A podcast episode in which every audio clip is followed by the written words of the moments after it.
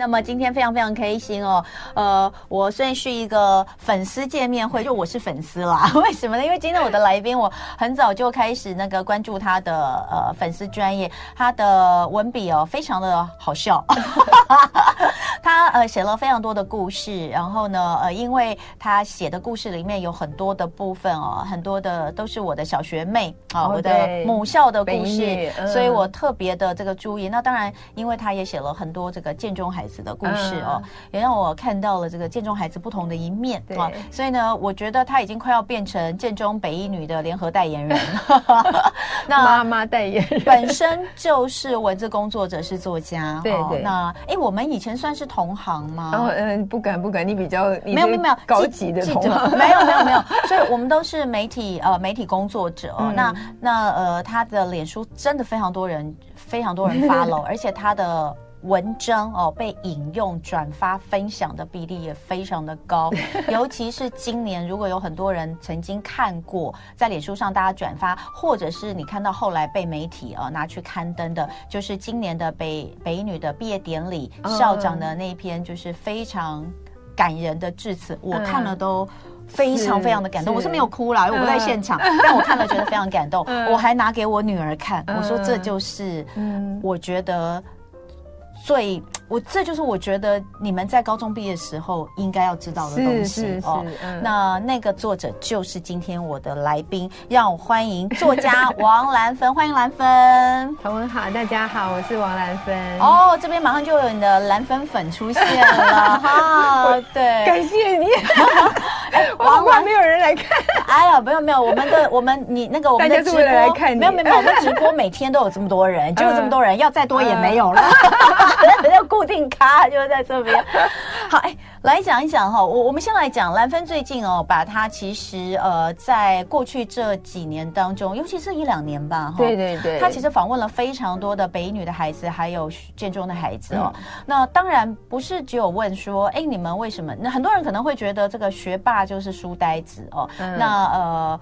这个只会念书、功课好，没有什么了不起，或是他们可能本来就是人生胜利组，家里面就是从小培育他们，有很多的资源，嗯、很多是这样，嗯，确实很多是这样啊，但真的也有不是这样的哈，嗯、所以那呃。我觉得兰芬他写到了很多这个我们所看不到的那一面哦，对，有渗透进去了，对，渗透进去。所以呃，这一次呢，他把呃这个过去的这些这这一两年他所采访的这些故事，还有包括家长啊，包括家长、哦、呃的故事。把它集结成一本书，叫做《那些学霸教会我的事》。嗯，那里面有一些呢，可能大家在兰芬的这个呃脸书上有曾经看过，嗯，但是可能没有那么仔细，然后也有很多是没有看到的哈。非常有趣的一本书，要让大家知道说，学霸不是就是书呆子啊，女校绝对没有就勾心斗角。我可以作证啊，因为我就想来访问你一下，我就是从这个学校漂亮，有没有被嫉妒啊？没有没有没有，小时候长得不是这样，没有啦，我都。只是说我们学校漂亮女生太多了哈，呃、然后这个机智学霸生活的大公开就在这本书里面，呃、非常的有趣。呃，先来讲哈，你你为什么当初会想要去搜集学霸的故事？好，那是因为他两个小孩都在里面。对，哎，先讲一下怎么那么厉害，可以教出两个两个学霸还同一年。哦，因为他们是双胞胎。哎，对对，他们是双胞胎，龙凤胎啦，一男一女。对，然后他们就是、嗯、呃。呃，二零二零年进去建中跟北一女的，嗯嗯，那怎么教的呢？我觉得是学校教的好，没有啦，那他在上去之前 怎么考进去的？就是学校啊，我觉得学校哦，你说他们的国中就教的好，对，学校 国中老师教的很好。你是校友吗？不是，不是，我不是北一女的，我不是北一女的，所以你就差太远了。对，你就我就看到你讲说，很感谢你的两个孩子哦，让你能够参与这个学霸的生活，因为过去你也没有机会可以。真的，我再投胎十次都进不了，你们太厉害了。所以是因为孩子回来跟你讲了很多学校的事情，你觉得实在太有趣了吗？哎，其实他们不怎么讲哎，你知道小孩到。高中之后不怎么理我们，嗯、其实是我是我本来也没有打算写这个，我我本来觉得我大概没办法写到这些东西，嗯，但是因为我呃我儿子在建中的第一次的家长会，然后进去之后那个老师讲话实在太好笑了。我真的笑到，因为他有发那个捐款单嘛，嗯、我自己也只有带一支笔，然后也没有带纸，嗯、我就在那个捐款单上面拼命的抄那些老师讲的话，嗯，真的建中老师非常好笑。嗯、后来我就回来，就当天我就写了一篇，那时候也没有什么想法，我只是觉得说让大家知道一下建中原来是这么有趣的一个地方，嗯、不是大家以为的就是都是怪咖在里面，嗯、然后当然也是怪咖在里面，怪咖蛮多的，说真的，然后，然后我就对你很了解，然后我就把它写成南海路传奇这样子，结果没想到那天就整个我的脸书就炸掉，然后就几千几万个分享，什么赞这样子，我就发现说哦，原来大家对嗯建中是呃这么好奇，他长长久以来都没有人知道里面发生什么事情，然后又这么好笑，然后后来我我女儿就说你都只写建中没有写北一女，所以我就很认真的去写了一个呃总统府女中的那个是呃的那个呃。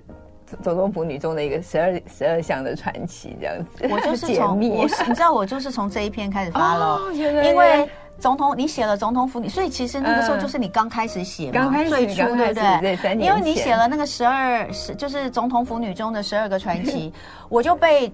就有人转发，然后 tag 我，就我的 我的我以前的同学们嘛哈，或者是我的朋友知道我是这个美女毕业，就 tag 我，然后呢，我就在我的我自己私人脸书上面来一一评评的第一条、第二条、第三条，就 然后对吗？没有，后来我发现有时代的落差啦，毕竟我去年三十重聚，也就是我去年是呃高中毕业满三十年。你们家甜甜才刚进去，所以这个三十年的过程当中，真的有很多不同，但是有很多也是一样的。那我们就来聊聊哈，这个南海路高中跟总统府女中，也就是让兰芬开启要写这两个大家都蛮有蛮有兴趣的地方的故事的这两篇里面。的传说跟秘密哈，你自己觉得比较有趣的，因为你各自都写了很多点嘛。对对。那你自己觉得最有趣或者大家回馈最多的是什么？哦，就是建中啊，建中男生就是很很古怪的，大家只是觉得说他们可能会翻墙啊、爬墙什么的，嗯，但是他们真的在里面发生的事情好好笑，他们老师。我就说，老师，听说你们那个热食部很好吃，嗯、然后老师就说，没错，我们热食部很好吃，嗯、所以以至于建中是列名在册的体重过重，台北市体重过重学校。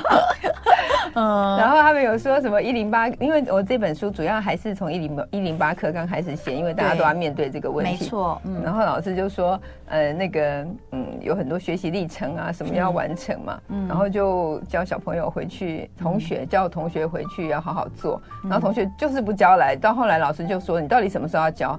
他就说，老师这很重要嘛，他说，呃，很重要，他就说好，我回去叫我妈弄一下。我 去叫我妈弄一下。好，哎、欸、哎、欸，说到这个建中的月食部哦，嗯，现在的学校都有，都还都有餐厅，小小的餐厅，有餐厅。嗯，我我去年回去，我去年回去学校的时候，嗯、还有去那个以前的福利社啊，大热小热。对，但我已经不太记得，我更不记得有什么东西，你知道吗？今天礼拜二，亲亲我的宝贝，那些学霸教会我的事件，在现场的是，呃，作家王兰芬。呃，兰芬呢，她呃写了二十位建中北一女学霸的 Z 世代青春哲学，带大家看看，其实，在制度里啊、哦，很多人就会说，嗯。现在台湾的教育制度哦，这个考试制度哦，就呃营造出很多僵化的学生、僵化的孩子，那僵化的未来哈。但是我们就真的到这个被大家，如果真的大家觉得是这个教育制度的问题的话，那我们就真的进入到这个，你一定要打败所有人，你才能够进去的这个，以台北市来说的高中的最高最高高中高中这个层级的这个。殿堂啊，男校就是建中，女校就北女，我们就来看看是不是真的这些孩子都这么僵化。那那但是其实看到的是很多孩子都非常的有趣。那刚刚超好笑的。对，我们刚刚讲了这个南海路高中总统府女中的传说跟秘密，那当然有一些很有趣啊。我自己看的话，是因为有些有时代的时代的不同，背景的不同。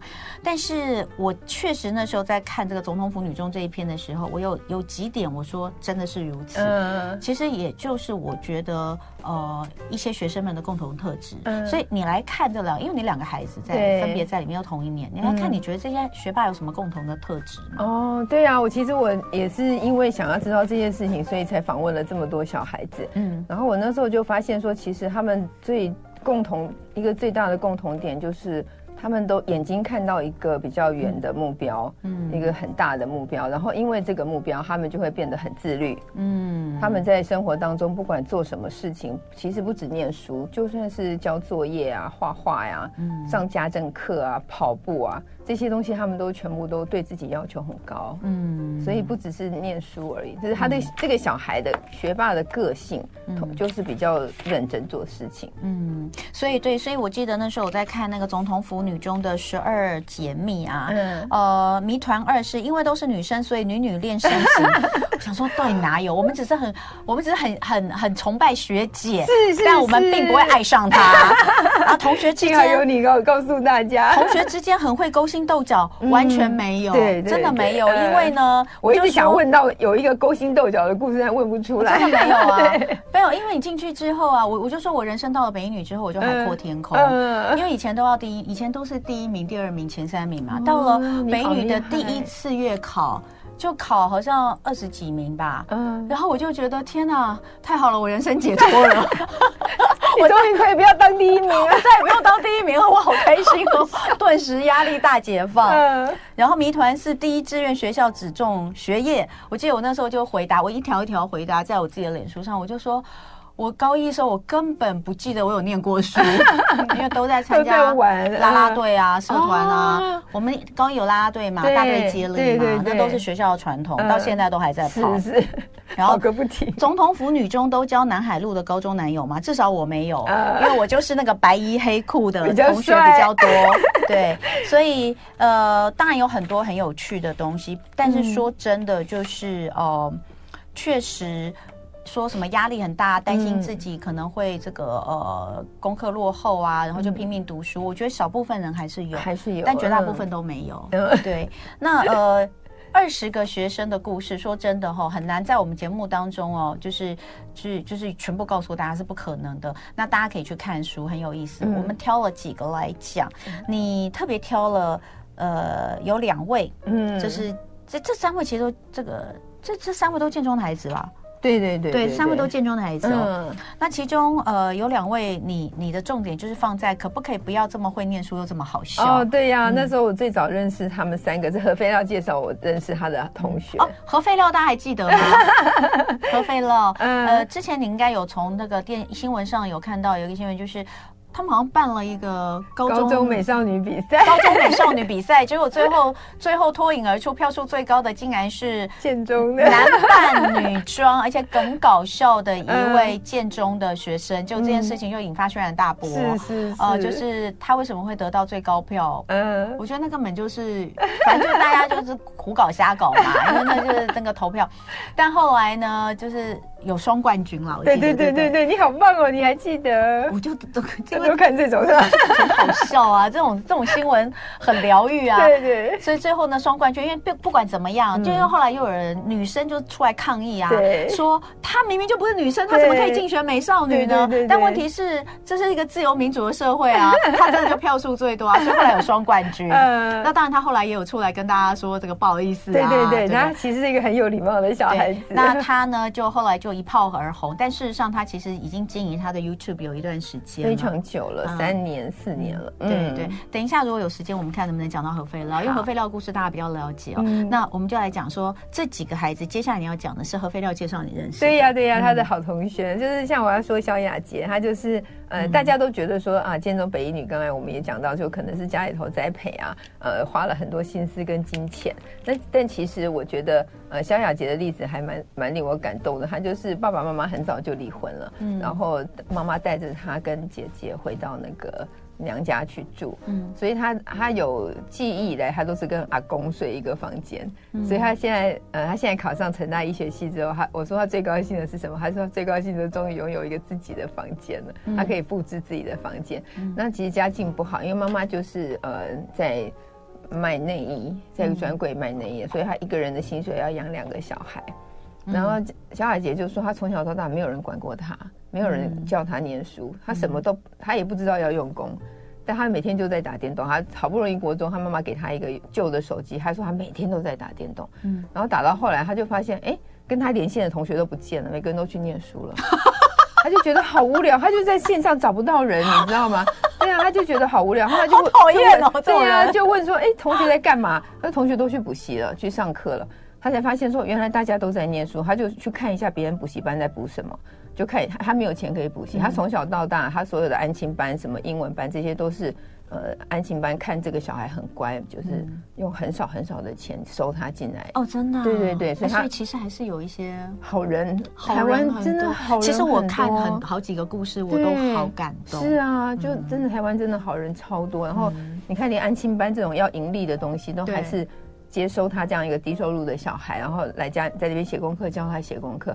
然后他说国中之后他就不他就不去安亲班了嘛，他就他每天就回家吃有吃一碗鱿鱼羹，然后就开始在家里面打电动。因为妈妈也不在，妈妈都在打工。嗯、然后他就决定说，哎，看到同学都在念书，他就觉得说，哎，这个东西为什么我没有上到？我没有，我不会。然后他就开始说，那我也来念书看看。结果他一念念念念，他就发现说，哎。他突然变在在班上成绩很好，嗯、他就觉得有成就感，就这样一下就考上建中了。嗯，好，他到建中，对不起，一下就考上建中，对不起大家，我还是必须要噗嗤一下哦，因为可能那个我的听众朋友刚刚也是噗嗤哦，所以我帮大家噗嗤一下。好，继续继续。抱歉，他可能就是呃这方面比较有天分，然后他高一的时候他就呃都在，他高一的时候就都在玩，还是在外玩。他他说那时候九百个。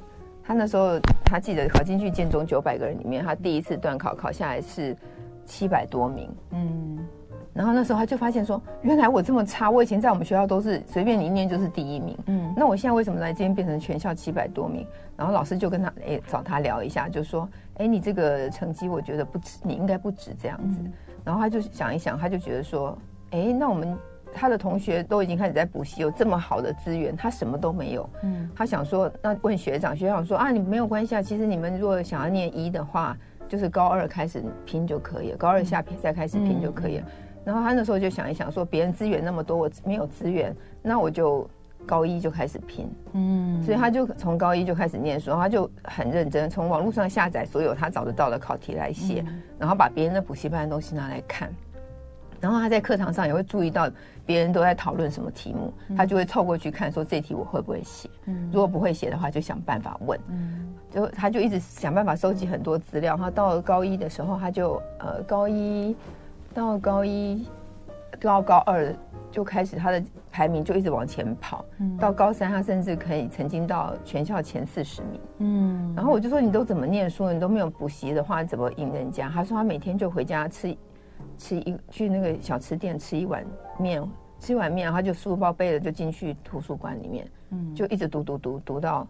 他住在北投嘛，他就在北投图书馆，一直读到晚上关门，然后他再回家。那我也搞不好也曾经看过他的身影。我们我们是那一区的，我们在北区那边。对，所以你书上不是有写说那个他是一个北投图书馆的传奇吗？是是一个风 一道风景，一道风景，就是就穿着，就是因为他穿着制服嘛，穿着背着书包，然后就是就是去吃碗面就在那边念书，然后戴一个很花的口罩这样子。对，他是一个北投图书馆的风景。对，所以呃。都没有补习，都没有。那呃，其实这个故事只告诉大家，这确实不是所有的。虽然我们一直觉得说，现在越改、呃、就是教改越改越会让人觉得说，是不是我需要给孩子很多的栽培，嗯、很多的资源，他才有办法去在学习历程档案的这一块去竞争。但确实还是有很多的孩子，他们没有这样子的环境，呃，或者是没有这样的资源，哈。对。还是可以的。对，他有，其实他有提到说，他现在在成大医学系念书，他觉得说，哎，其实他之前，嗯，他的同学会很多东西，他都不会。嗯，他就有一点可惜，他觉得我要是早一点知道，我也会去学。嗯，我觉得这个小孩真的很很感人。另外一个孩子叫林成伟，对呀对呀，就大家就是何飞的影片里面常出现那个一趴，他很爱唱老歌。对，他说他爸爸每天在他去建中上课的路上，他说坐在爸爸机车后面拼命唱老歌，然后他很喜欢看王伟忠的节目，然后看康熙来，就是一个老灵魂。嗯，然后他们国中老呃国文老师跟我讲说，第一堂上课的时候，他问了一个题目，就林成伟。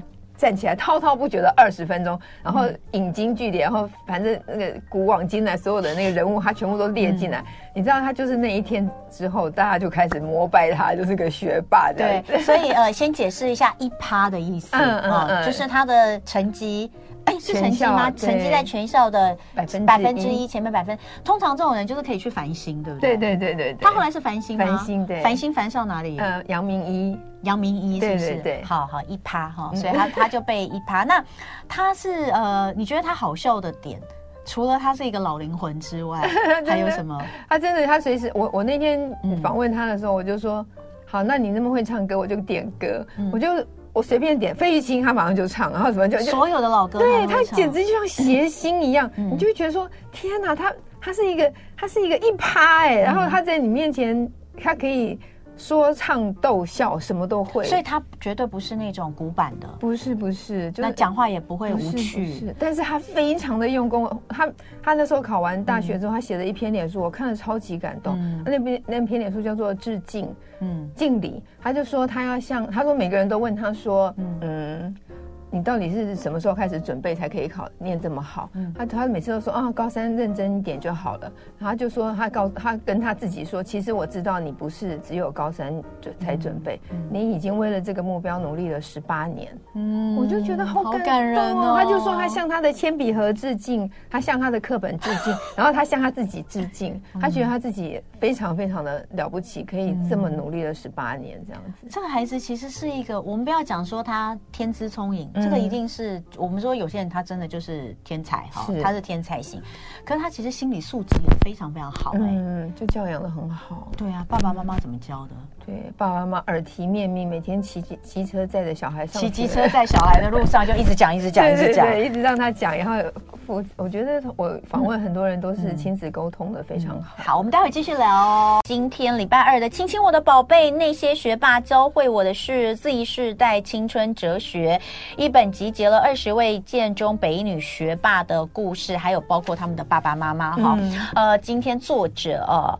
王兰芬在我们现场，再次欢迎兰芬。大家好，我是王兰芬。啊，兰芬因为自己的一对双胞胎，呃，在二零二零年的时候分别进入了北女跟建中，所以就开启了他对这个两个学霸学校的好奇哈。嗯、所以呢，就呃呃不顾孩子的反对，拼命的去认识孩子的打骂，拼命的去认识了他们的同学，就发现哇，原来学霸不是我们。纯然所想的那样哦，嗯、那写了很多呃很感人的故事哦，也很有趣的故事。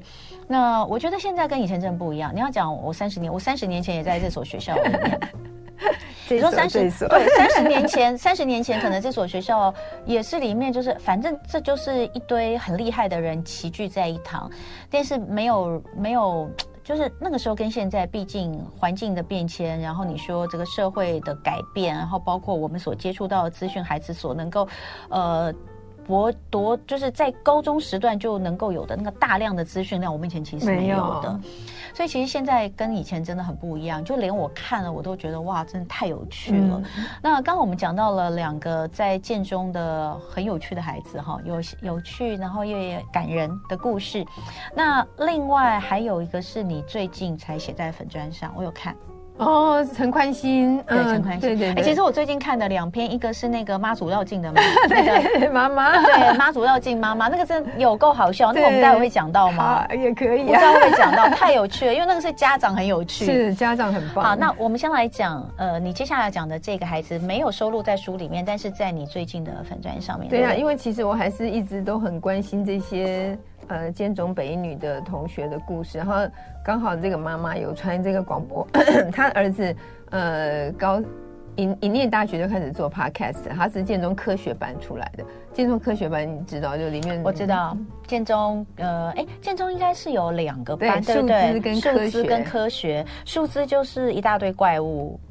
怪物中的怪物，嗯，科学对。不过数资大部分以一科为主，哦，他们都是。那科学也是吗？他也是吗？大部分是。所以他现在念哪里？你说呃，那个 Podcast 的，那他念福大医学系。哎，他是不是妈祖绕境的那个儿子？对不对？对对对。他妈妈今年去跟妈祖绕境，然后背着一个背着一个红布条，红布条说。呃呃，祈求妈祖让我儿子考上刘玉玲考上台大医。对，就是有把他儿子的名字写出来这样子，然后那他当然就成为了这个媒体关注的焦点，然后大家当然就对这个儿子抱以无限的同情。你妈背着你的名字，对，红布条去绕境，而且说你要考上医学系，那你这样，而且是台大医学系，你这样不会压力很大吗？哈，那后来他考的是辅大医学系，我们等下来讲讲他自己怎么讲，也很有意思哈。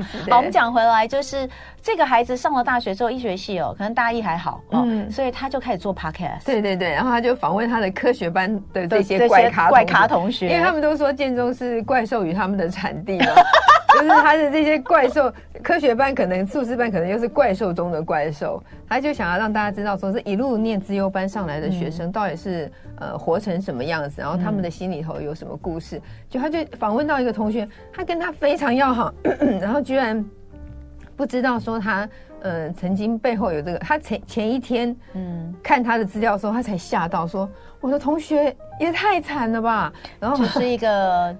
家世很很很辛苦的孩子啦，对对对，这个孩子叫宽心，对对，好特别，好宽好陈宽心就叫宽心。对，我我看完那一篇，我有眼眶湿润呢。对，我让你来好好讲一下宽心的故事。你你比较会讲，你讲你讲你讲你讲，你最了解。对啊，因为嗯，其实我我也是听那个节目，然后跟这个小孩联络，嗯，我才多知道一点。那小孩就是哦，我们看到他就是呃，也是光鲜亮丽啊，也是科学班。一路资优班然后到建中科学班毕业，就是感觉也是一个成将来会很成功的人，然后看起来也是一个聪明又很很很长得好看的小孩，所以我们都不知道说哦，原来他他后来才呃他出来啧啧募资，说他要去德国念书，请大家帮他帮忙他。嗯，然后其实很多人一听到这个就会想说，你是建中科学班，你要去德国念书，关我什么事？我为什么要捐钱给你？嗯，然后后来还把它写出来之后，大家才知道说。原来他爸爸妈妈在，他本来是家境还不错，他是念双语的私立幼稚园。然后他呃四岁的时候爸妈离婚，他只记得从那个时候开始，他们家就变得很没有钱。嗯，他必须要到公立学校去念书，而且他开始每次学校营养午餐，老师就会问说有没有人要。申请免费的营养午餐，他就要举手说我要免费的营养午餐。嗯、我说你不觉得很丢脸吗？嗯、他说如果我错过这个时间，老师把单子交出去，我就没有办法顺利申请到免费的营养午餐的话，这对我爸爸来讲是很沉重的负担。嗯，所以我与其让我宁愿让同学看不起我、笑我，我也要当场举手告诉老师说我需要免费的营养午餐。嗯、而且这个营养午餐他是要打包带回家的，就是同学吃剩的，嗯、他要打包带回家，因为家里头还有。中风要得癌症的奶奶跟中风的爷爷爷，还有 还有他姐姐跟妹妹这样子，嗯、所以他就呃，他就每次就要回去之后，他就要马上，他的爸爸还没有下班，他就要把功课赶快写完。嗯、写完之后呢，他就要呃热菜，然后呃热给奶奶吃，然后喂喂那个中风的。爷爷，因为他说他中风，他要一口一口的喂他吃。嗯、然后他说，那个 时候都还是小学的时候，对，对呀。嗯、然后有什么条子有没有？我们说什么毕业旅行啊，嗯、什么户外教学，对他永远都是不课参加，对，他都是勾不课参加。然后他就说这样子，他爸爸就不用再多勾一次，或是。在那边烦恼，说到底要不要让他参加？他说呢，所有的这种单子，他都先勾好不课参加，然后他爸爸只要签名就好。对，所以他爸爸不用，也不用有什么愧疚感。对对对对，因为他会觉得说，哦，儿子是自是儿子自己不想自己不想去的。嗯，然后他甚至说他鞋子太小，他都不敢讲。所以他到现在，这个我真的听到难过。对，他的脚趾头到现在都是像绑小脚这样，就是因为因为他在成长的过程当中，尤其有一段时间，大家知道孩子脚长得超级快，几天就要换一双鞋，可能一个学期就要换两双鞋。可是因为他。家境太太清寒，他不敢跟爸爸讲，所以他就硬穿着那个太小的鞋子，以至于他的前面的脚趾头是没有办法伸直的，嗯、他的脚趾都有点微微的弯曲，因为在成长过程当中一直被呃过小的鞋子给限制住。对对对，嗯、然后然后就是比较惨的是，他就开始要面对，因为两个老人家这样，嗯，他就说他阿妈以前常常说，你再不乖你就找不到阿妈了。结果他真到那一天，他到医院去，发现阿妈走的时候，他才发现阿妈真的找不到了，阿妈真的不会再回来。他那时候第一次觉得说，原来死亡这就是死亡。嗯，然后再来后来爷爷是在家里头吃饭的时候，突然突然倒下去过世，就在他面前。他说那时候他真的好好害怕又好难过，但是他知道说。他他他自己讲一句话，我觉得很感人。他说他可以在打击中得到养分。嗯、他说奶奶那个过程让他学到说这是一个正常的人生的必经的路，所以他后来也是很坚强的就面对这个事实。然后再来就是，呃，他七岁的时候，爸爸就娶了一个越南妈妈回来，嗯、因为家里头实在不能没有人，嗯，所以他就说他他一点都没有觉得说你为什么要带一个别的女人回来家里头。他反而是说，我非常非常感谢他。我觉得这个妈妈是我认识的女人当中，这个世界的人，全世界最伟大的女性。对对对，他觉得说，呃，他愿意到异乡来照顾三个跟他没有血缘关系的小孩，然后还要伺候先生啊，然后面对这些困境，而且家里头很穷很穷，他还要出去打工赚钱。是是，他当翻译，嗯嗯，所以他就一直觉得妈妈非常非常了不起，他觉得他超级伟大。嗯，然后再来就是，嗯。他八年级的宿营，就是我儿子跟我女儿超爱那个，就是全校拉出去外面嗯露营这样子，他也是不能参加。那不能参加就算了，那天晚上在家里头，居然还收到消息说，啊，他妈妈自杀，生母生母，嗯，因为他四岁的时候父母离异，对对对，生母就走了这样子。然后他就觉得说，他那时候就说他非常非常难过，他觉得妈妈有多孤单。一个人在外面有多孤单，才会走到这条路，而且他没有帮上他妈妈的忙，这样子。他完全没有去抱怨，或是心里面有怨怼，觉得妈妈当初离开他们哦，抛下他们。他反而是听到这个消息之后，觉得妈妈有多多难，孤单一个人，对，多可怜。他他没有想到自己可怜。哎，这个孩子为什么可以这么懂事？是他，你知道他到现在都还是每天，他整个高中生活是每天回家煮饭的。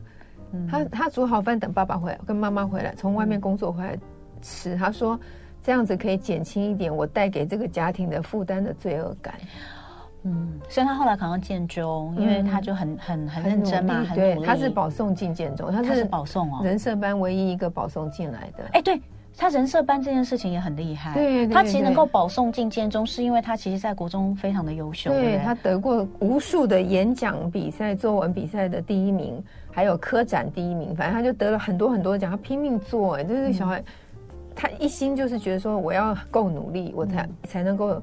念那个自由班，他一直喜欢念自由班，嗯，他就觉得说要这样，然后他就这样子保送进建中人设班，嗯，非常厉害。在建中的时候也是这么努力吗？对，他也拿到红楼文学奖，你就知道这个小孩子。他后来到底念几类组？他在数资班，他应该是呃，他他其实是人设班，但是呃，他应该是他应该是呃。呃，理组的。理组，对对，因为他后来是，他后来就是他决定要出国，对对对对，他他自己决定要出国去念，对对，他他是他的梦想。你知道他这个小孩就一心就是想要走一个呃很很资优的路，他觉得去德国念书也是一个很好的嗯发展自我的机会，所以他就说就他就决定说他要那个呃他要募资，嗯。然后他那个时候，他，但他不是募资，说坐在那里说你们给我钱，我来念书，不是这样。嗯，他自己兼了十几份家教，嗯，然后他姐姐从高中到大学打工了几十万，嗯。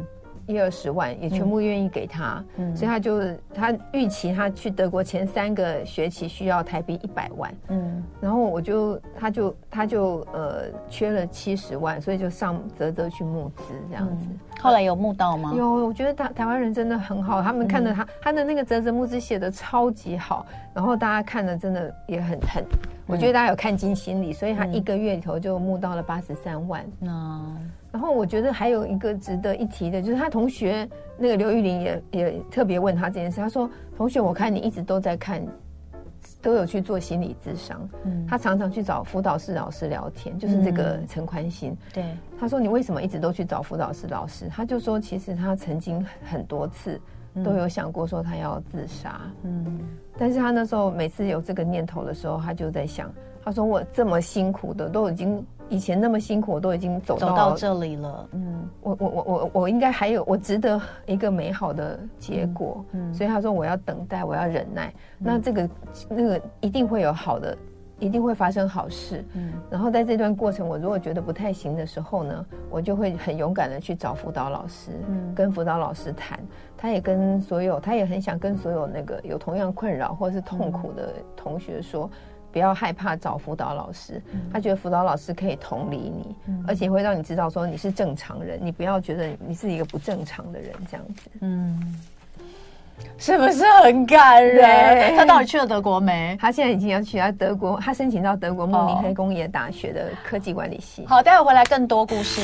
今天礼拜二，亲亲我的宝贝，是不是很好听？就跟大家讲哦，非常非常会讲故事的王兰芬，今天带来那些学霸教会我的事，这是他的作品，里面有二十位建中北一女学霸的故事哦。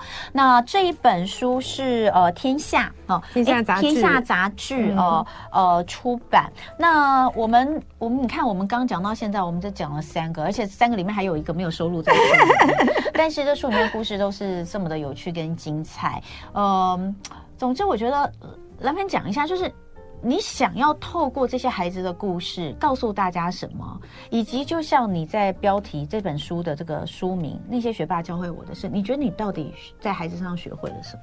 嗯，因为我从小孩子，我因为我双胞胎，我小时候也是看了好多教养的书，嗯、我就发现教养的书，他教你一条、二条、三条，讲完之后你完全忘记，到那个教育现场，你整个什么都想不起来。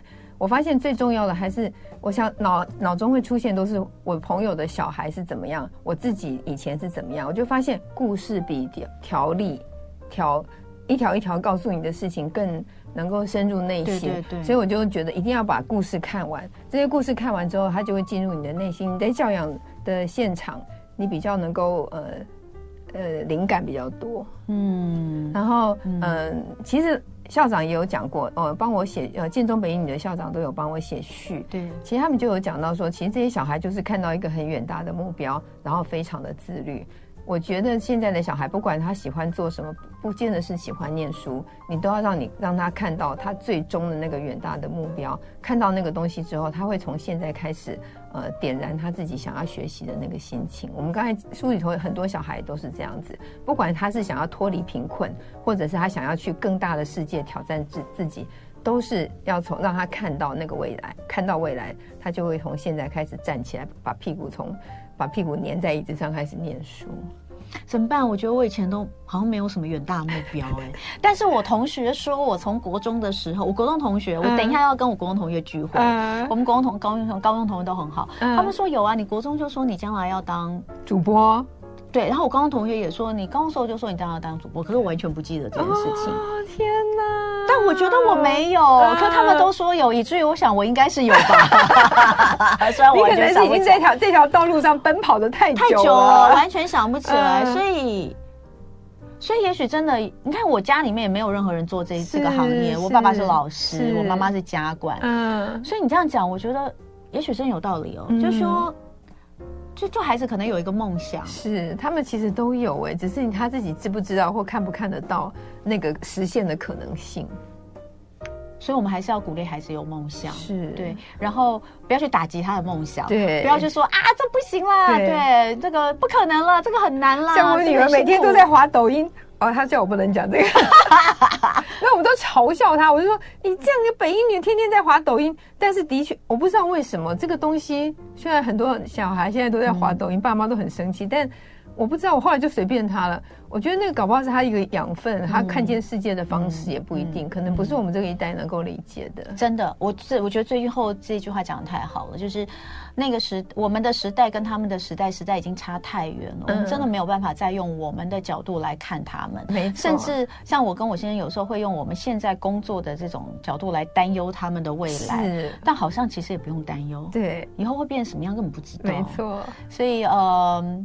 我觉得这本书非常棒啊！重点是就很好笑，哦，你开开开开心心的看完之后，有些东西就像兰芬讲会升值你心。那希望大家可以看一下。那重点是我们要帮兰芬说一下，假设大家哈想要来跟这个兰芬面对面哈，嗯，诶，十月二十八号来你自己念一下。十月二十八号星期六下午两点，嗯，到三点半到三点半在台北。你念好了，你声音比较好听。好，我来帮忙讲一下 那些学霸教会我的是新书分享同乐会，这时间是十月二十八号礼拜六的下午两点，在台北表表艺啦，就是北艺中心，对不对？就是那个对对对对，就士林哎，建建坛站，建坛站，健谈健谈站那边，台北表演艺术中心二楼的青鸟书店这边会举办，那会邀请书里面的学霸，还有他们的家长亲临现场分享书里面来不及说完的故事，还有一零八课纲备战秘辛跟高中回忆。哦，欢迎大家到天下杂志出版的粉丝专业天下读者俱乐部点击置顶天文链接来报名，我可以去吗？可以，没问题。你贵宾，贵宾多的。十月二十八号礼拜六下午，希望大家都可以啊、呃，如果有兴趣，然后家里面有孩子，嗯、想要了解一下，对，可以问他们到底怎么教小孩，问他们怎么教小孩，或是问这些呃哥哥姐姐们、嗯，你们到底是怎么样又会玩又会念书的？就除了你天资聪颖之外，你还有没有其他可以分享给我？有，他们很多超多的哈、嗯。那些学霸教会我是呃，推荐这本书给大家。谢谢大家，谢谢兰芬。就爱点你 UFO